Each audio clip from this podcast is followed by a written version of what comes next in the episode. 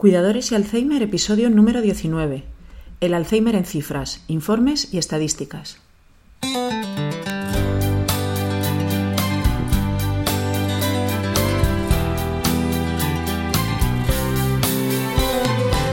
Bienvenidos a nuestro podcast sobre cuidadores y Alzheimer.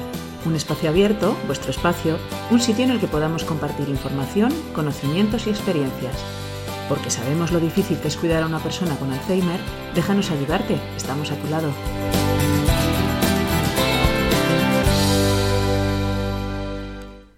Muy buenos días amigos, gracias por estar conmigo una semana más. Como siempre, os invito antes de empezar a contactar conmigo para cualquier duda o sugerencia en el correo contacto el Centro de Referencia Estatal sobre Alzheimer eh, acogió el 2 de junio de este año un simposio internacional sobre investigación sociosanitaria en la enfermedad de Alzheimer. Uno de los ponentes fue Johan Bosch, el, vicepresidente de ADI, el Alzheimer's Disease International, la Federación Mundial de Asociaciones de Alzheimer, que es una de las entidades más importantes a nivel mundial encargada del estudio, investigación y atención a las personas con Alzheimer y sus cuidadores. Os dejo el enlace en el blog y en las notas del programa por si queréis entrar en su web. En su ponencia habló sobre el Informe Mundial sobre Alzheimer 2015, una publicación que esta asociación emite cada año y que en esta ocasión habla sobre las consecuencias de la demencia, análisis de prevalencia, incidencia, costes y tendencia. Repasando el informe me ha parecido tan interesante que he decidido hacer un capítulo analizándolo, ya que las cifras que dan son sobrecogedoras. Fijaros que tan solo en la introducción del informe comentan a modo de resumen que en la actualidad más de 46 millones de personas sufren demencia en todo el mundo, una cifra superior a toda la población española. Si la tendencia continúa como hasta ahora, en 2050 habrá 131,5 millones de personas. Esta es sin duda un problema global que castiga especialmente a los países con ingresos medios o bajos, ya que el 94% de las personas que sufren demencia son atendidos en el propio domicilio, la mayoría de las veces sin ningún tipo de ayuda. El Alzheimer y otras demencias es, por tanto, uno de los retos más importantes para la salud pública a nivel internacional de cara al futuro. Dado que no hay por el momento ninguna cura para el Alzheimer, a lo que se suma el envejecimiento de la población mundial, desde ADI instan a los gobiernos a crear un plan nacional de demencia para ayudar a crear un mundo en el que las personas puedan disfrutar de una mejor calidad de vida hoy y contribuir al riesgo a reducir el riesgo de la demencia en generaciones futuras. Yo desde aquí, desde luego, aplaudo esta iniciativa y espero que pueda ser realidad lo antes posible. Consecuencias de la demencia.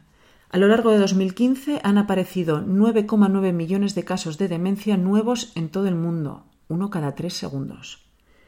Como ya hemos dicho antes, el número total de personas con demencia en todo el mundo son 46,8 millones y esta cifra se prevé que se duplicará en 20 años. Nada menos. Si lo dividimos por regiones mundiales, en América hay 9,4 millones de personas, en Europa 10,5 millones, en África 4 millones y en Asia 22,9 millones de personas.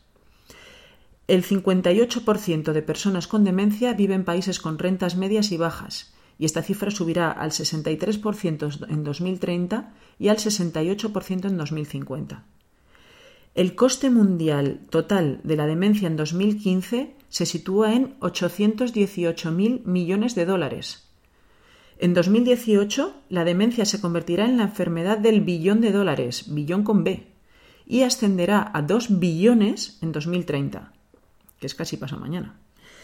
Si esto se compara con una empresa, su valor en el mercado sería superior a Apple, que factura 742.000 millones, o a Google, que factura 368.000 millones de dólares. Si la demencia mundial fuera un país, sería la decimoctava economía más grande del mundo. Vamos a centrarnos por un momento en la demencia y envejecimiento en los países en vías de desarrollo. Se estima que en el mundo hay cerca de 900 millones de personas mayores de 60 años, un número que aumenta rápidamente gracias a la cada vez mayor esperanza de vida. Esto hace que haya cada vez más personas con enfermedades crónicas como hipertensión, diabetes, hipercolesterolemia y, por supuesto, demencias tipo Alzheimer. Entre 2015 y 2050, el número de personas mayores se incrementará de la siguiente manera: el 56% en países con rentas altas, un 138% en países con rentas medias medio altas, un 185% en países con rentas medio bajas y un 239% en países con rentas bajas, el triple. Es fácil darse cuenta de que esto será insostenible en los países más pobres, ya que cuentan con menos recursos profesionales y económicos para cubrir las necesidades que tendrán en breve sus personas mayores. Incluso los países de Asia y América Latina, que ahora mismo están teniendo un rápido crecimiento, tienen problemas para establecer y garantizar un sistema de protección social para las personas de edad avanzada. Prevalencia mundial de la demencia. Estas cifras son muy interesantes y no se actualizaban desde 2009.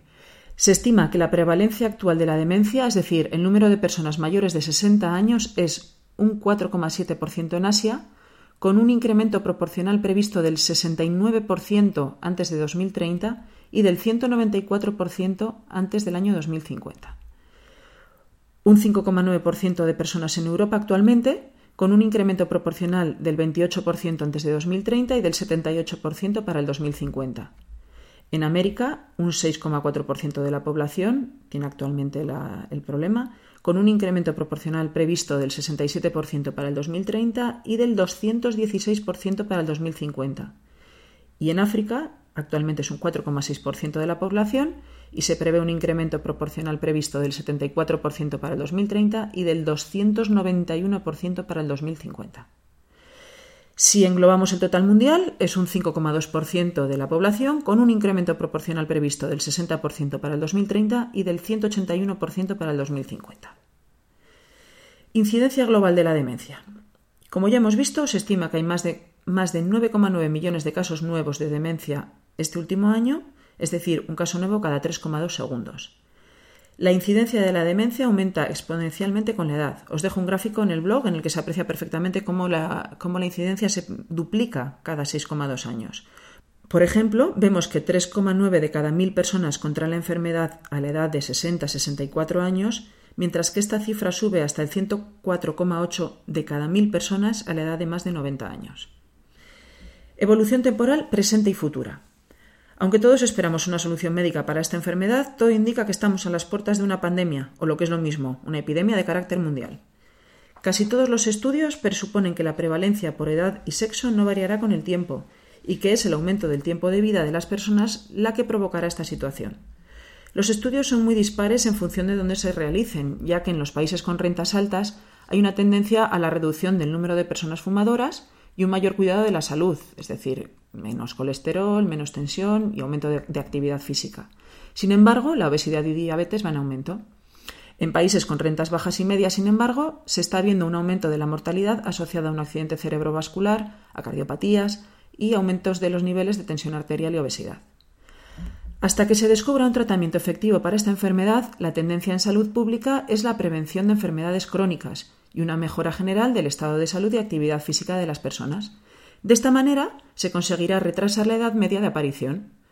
Si la enfermedad entra más tarde, la mortalidad aumentará ya que estaremos hablando de personas más mayores. Este resultado es muy deseable, ya que así la demencia se produce más cerca del fin natural de la vida. Habrá que ver la tendencia de los próximos estudios para ver si este fin se está consiguiendo. Costes mundiales de la demencia. El coste total de la demencia a nivel mundial ha aumentado de 604.000 millones de dólares en 2010 a 818.000 millones de dólares en 2015, lo que supone un incremento del 35,4%. Este importe representa el 1,09% del Producto Interior Bruto a nivel mundial. Aunque este gasto es ya exorbitante, se calcula que los costes totales superarán el umbral de un billón de dólares en 2018 para alcanzar los 2 billones de dólares en 2030. Ya lo hemos visto antes también en el resumen inicial. Hay que tener en cuenta que, además de aumentar el número de personas con demencia, también se supone que habrá un incremento en el gasto medio en la atención médica y asistencial. A medida que aumenta el nivel de ingresos de un país, aumenta también el presupuesto para este tipo de pacientes.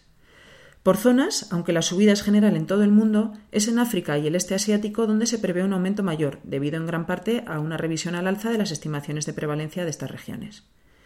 En Europa Occidental se invierten 50,8 millones de dólares en atención médica directa, es decir, un 19,3% del gasto total de sanidad. 100,13 millones en costes asistenciales directos, un 43% del total. Y 98,9 millones en costes de asistencia informal, un 37,6% del total. Os dejo una tabla en el blog y en las notas del programa por si queréis consultar datos de, de más países. Después de analizar el informe mundial presentado por ADI, he querido investigar también un poquito más para obtener datos relativos a nuestro país. Estas son las estadísticas sobre Alzheimer en España que he encontrado. España es el tercer país del mundo con mayor prevalencia de la demencia, con el 6,3% de los españoles de más de 60 años. Solo nos supera Francia, con el 6,5%, e Italia, con el 6,4%. Esto hay que entenderlo, teniendo en cuenta que nuestro país es uno de los que mayor esperanza de vida tiene a nivel mundial. De acuerdo con una publicación del INE, del Instituto Nacional de Estadística, de febrero de 2015, en el que se valoran las muertes del año 2013, no he encontrado nada más reciente, en el año 2013 se produjeron en España 390.419 defunciones. La tasa bruta de mortalidad se situó en 837,9 fallecidos por 100.000 habitantes. De total de fallecidos, 16.305 personas lo hicieron por causas asociadas a demencias y otras 12.775 fueron personas que fallecieron específicamente por mal de Alzheimer. Dentro de los fallecidos por Alzheimer, 3.843 fueron hombres y 8.932 mujeres, es decir, prácticamente 7 de cada 10 fallecidos por Alzheimer son mujeres. También tenemos mayor esperanza de vida. Si queréis consultar más datos estadísticos de defunciones, aunque quizás sea un poco morboso, os dejo el enlace en el blog y en las notas del programa. Indagando más sobre estadísticas de Alzheimer, he encontrado un estudio de la Universidad Complutense de Madrid y Neuroalianza. Neuroalianza la componen varias asociaciones, es una entidad sin ánimo de lucro cuyo objetivo es defender los derechos e intereses de los afectados por enfermedades neurodegenerativas. Quizá más adelante dediquemos un capítulo completo a este tema porque es muy interesante. El caso es que este estudio, presentado en febrero de 2016, nos aporta las siguientes cifras. La prevalencia de las enfermedades neurodegenerativas en España se sitúa en el 2,08% de la población, lo que supone un total de 988.000 personas afectadas. Se estima que el coste total en España asociado a estas enfermedades estaría en torno a los 32.372 millones de euros. Esta cifra incluye el gasto medio por familia y el gasto soportado por organismos públicos, como pueden ser asociaciones, la seguridad social, etc. El coste medio anual directamente soportado por las personas afectadas de alguna enfermedad neurodegenerativa en España fue de 23.354 euros por persona en 2015. De esta cifra, 13.063 euros es el coste directo que cada familia debe asumir por paciente y año. Aquí se incluyen los gastos de adaptación de vivienda, de contratación de ayuda externa o gastos ortopédicos no financiados por la Seguridad Social, que ya os puedo decir que son muchos. El 40% de los cuidadores admite tener problemas económicos derivados de su labor como cuidador y el 27% ha visto resentida su vida laboral. Se calcula que un cuidador debe gastar de media 151 euros al mes para poder hacer frente a sus tareas, pues un fisioterapia, un psicólogo, rehabilitación, medicamentos, etc. La pérdida económica por la reducción de la jornada laboral del cuidador hace que éste pierda de media 453 euros al mes, por tanto, si sumamos ambas cifras, ser cuidador representa unas pérdidas mensuales de 604 euros. En este informe nos recuerdan también que los servicios que reciben los pacientes son muy dispares. Tan solo el 1% recibe la fisioterapia de manera regular por parte del sistema público. Hasta un 46% reciben tratamientos de fisioterapia y terapia ocupacional a través de las asociaciones de pacientes y otro 43% lo reciben a través de servicios privados. Hay, por tanto, un 10% de enfermos de Alzheimer que no reciben ningún tipo de tratamiento, cuando está demostrado que la fisioterapia, la terapia ocupacional, la psicología, la logopedia o la estimulación cognitiva retrasan notablemente el avance de la enfermedad y aportan una mayor calidad de vida al afectado. Volvemos a los cuidadores. Las estadísticas indican que un solo cuidador principal invierte una media de 60 horas semanales, 9 horas en el caso de los hombres y 12 horas en el caso de las mujeres. El 82% de las mujeres cuidadoras están en edad de trabajar, tienen entre 19 y 65 años, aunque la edad media de una cuidadora es de 46 años. Sin embargo, la mayoría de los cuidadores varones son jubilados y el 35%, de ellos, el 35 de ellos compagina su labor de cuidador con un trabajo remunerado. El 40% de los cuidadores reconoce tener problemas económicos derivados de su labor como cuidador. El 27% considera que su vida profesional se ha resentido y un 11% ha tenido que dejar de trabajar. En el 13% de los casos, algún otro miembro de la familia ha tenido que dejar de trabajar o estudiar de manera total o parcial para ayudar al cuidador principal. El 60% de los cuidadores toman medicamentos o reciben servicios de rehabilitación o fisioterapia como consecuencia directa de sus tareas de cuidado. Para que quiera ampliar información, os dejo el enlace al informe completo en el blog y en las notas del programa. Conclusiones y recomendaciones. Aunque en el 2013 el gobierno británico, mientras presidía mm, el G8, lanzó un plan de acción mundial contra la demencia en el que reclamaban un aumento de fondos para la investigación, ha sido en 2015 la OMS la que ha convocado el primer Congreso Ministerial de la OMS sobre la acción mundial contra la demencia, promocionando una llamada a la acción.